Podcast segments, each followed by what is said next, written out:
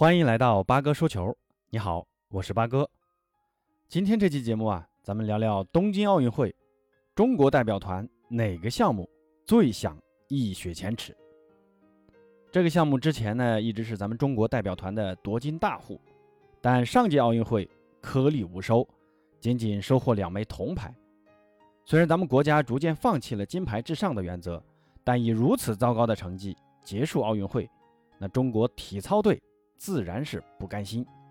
那这不，这届奥运会他们憋足了五年的劲，就为了在本次奥运会一雪前耻，重新为国人展现体操之光。中国体操队是一支有着辉煌历史的队伍，自1984年奥运会以来，在八届奥运会上夺得二十六枚金牌。是一支战功赫赫的金牌之师。在一九八四年奥运会上，李宁独得三枚金牌，成为当之无愧的体操王子。楼云和马艳红分别夺得男子跳马和女子高低杠金牌，为中国夺得五枚金牌，成为中国体育代表团的夺金王牌之师。两千年悉尼奥运会上，中国男团首次夺得奥运会男子团体金牌。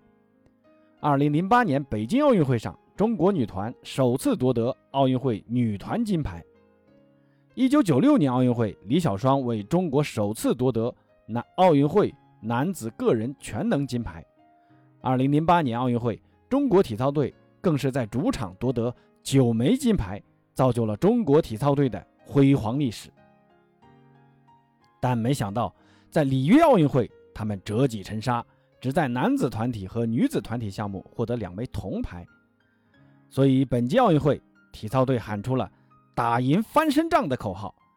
本届奥运会，中国男队派出了一支富有经验的队伍，肖若腾、孙伟是全能型选手，在近几届世锦赛全能比赛中都名列前茅。邹敬园和林超攀各有强项，邹敬园擅长双杠，林超攀擅长单杠。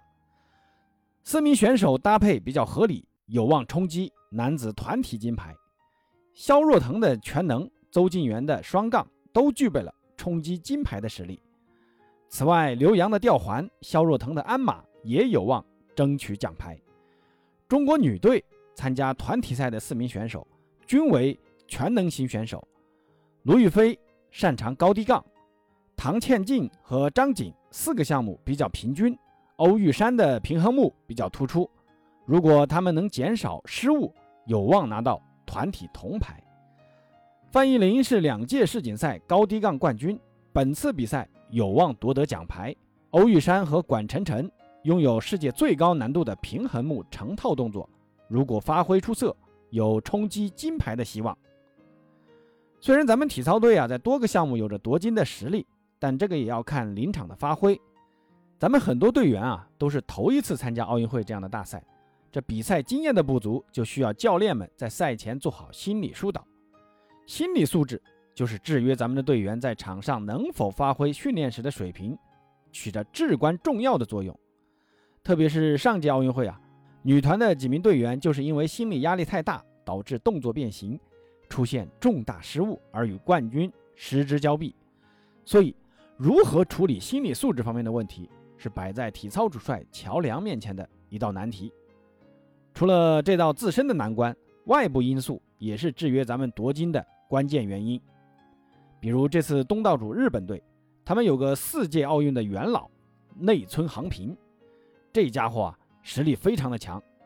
不过这届奥运会他主要参加男子的几个单项，他不参加团体赛啊，是咱们男子单杠的最强对手——俄罗斯名将纳格尔尼。具备夺得男子全能的实力。此外，英国名将维特洛克有望夺得男子鞍马冠军，希腊的佩特罗尼亚斯有希望卫冕男子吊环冠军。